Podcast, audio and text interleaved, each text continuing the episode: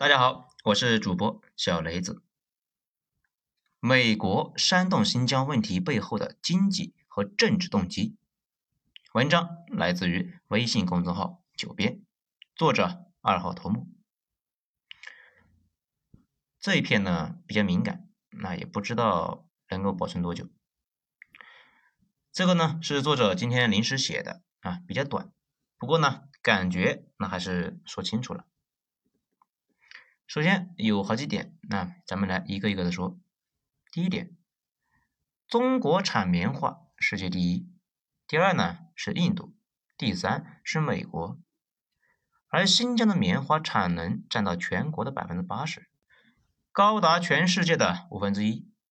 美国和印度都是出口大国，如果中国这边产量一直上升，迟早会影响到他们。第二点。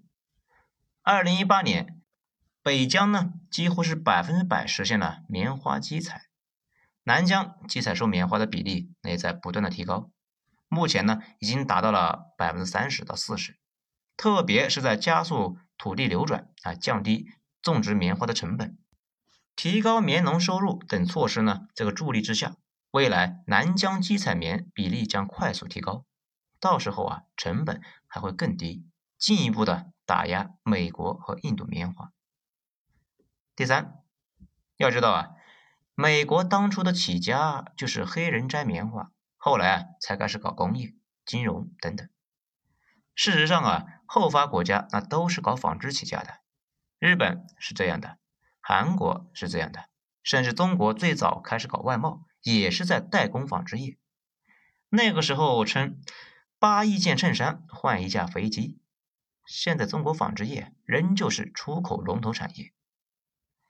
第四，新疆日照时间长，昼夜温差大，非常适合种棉花，并且质量全国最好。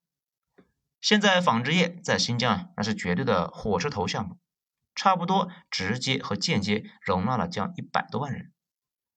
更关键的是呢，随着工作人数的不断增长，收入的不断提升。慢慢，宗教和极端思想将会退化。大家注意一下啊，越是富裕而且失业率低的地区，极端宗教的簇拥那就越少。西方慢慢的也就失去了操纵空间。毕竟呢，他们主要接触的就是那些愤懑不满的人，煽动他们搞事啊，这种人越少，他们的操作空间就越少。第五，强迫劳动是借口。目的呢是打压中国的纺织业和出口业，进一步针对中国经济。经济出问题，这美国呢现在也反应过来了。之前特朗普的那些操作属于七伤拳，这明目张胆的破坏贸易，自然呢很容易落下把柄，而且影响不好。毕竟美国两百年的标榜政府不干预经济这个牌子啊，说砸就砸，这脑子有点抽啊，不如走迂回的道路。看着是人权问题，其实是贸易问题；看着是贸易问题，其实又是社会问题。如果能在新疆制造巨大的失业率，那搞乱那个地方也就有可能了。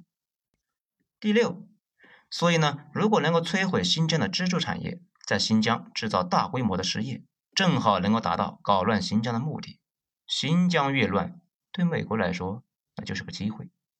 他们现在做梦都在想中国发生内乱，只是呢，这个想法十年前都搞不定，现在更没可能了。事实上，搞乱新疆是各方折腾了一百多年的梦想。从现在的情况来看，这个目标越来越渺茫。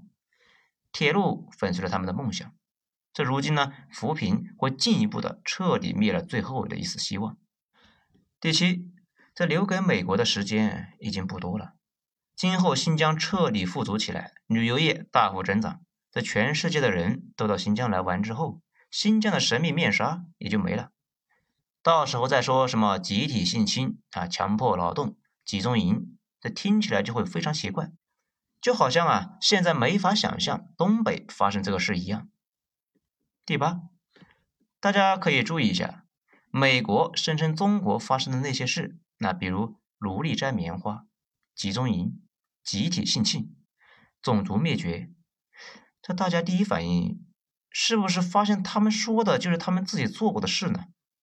其实往深了想，主要是这些事他们自己也干过，所以他们的老百姓比较容易接受，说出来啊也有人信。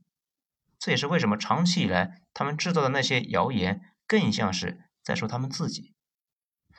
第九，这个事呢，最后大概率啊会慢慢的淡化，不过啊确实是国产品牌的一次机会，尤其是安踏他们几个。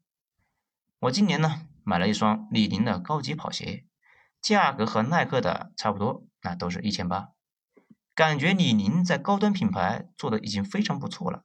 这也希望呢大家能够多多的支持国货，毕竟国货现在也是在用实力说话呀。